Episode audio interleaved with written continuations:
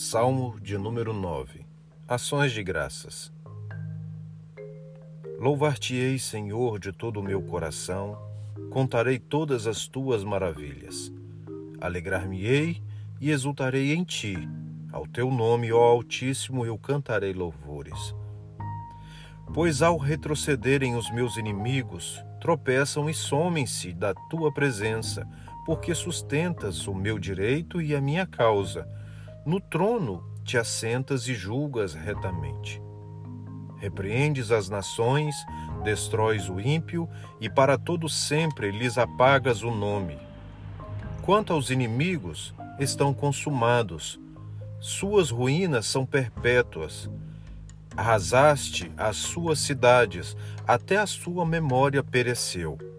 Mas o Senhor permanece no seu trono eternamente trono que erigiu para julgar. Ele mesmo julga o mundo com justiça, administra os povos com retidão. O Senhor é também alto refúgio para o oprimido, refúgio nas horas de tribulação. Em ti, pois, confiam os que conhecem o teu nome, porque tu, Senhor, não desamparas os que te buscam. Cantai louvores ao Senhor, que habita em Sião.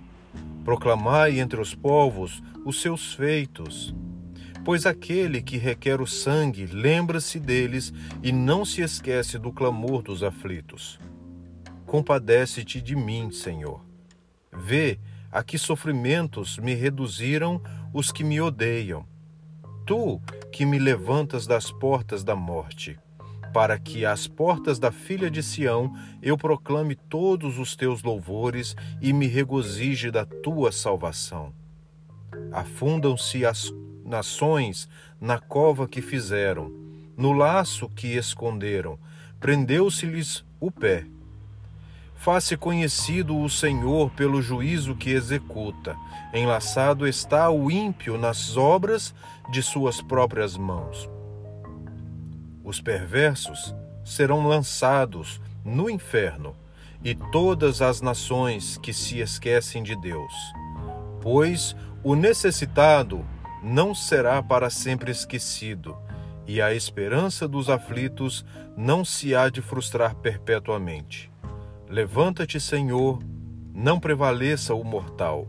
Sejam as nações julgadas na tua presença.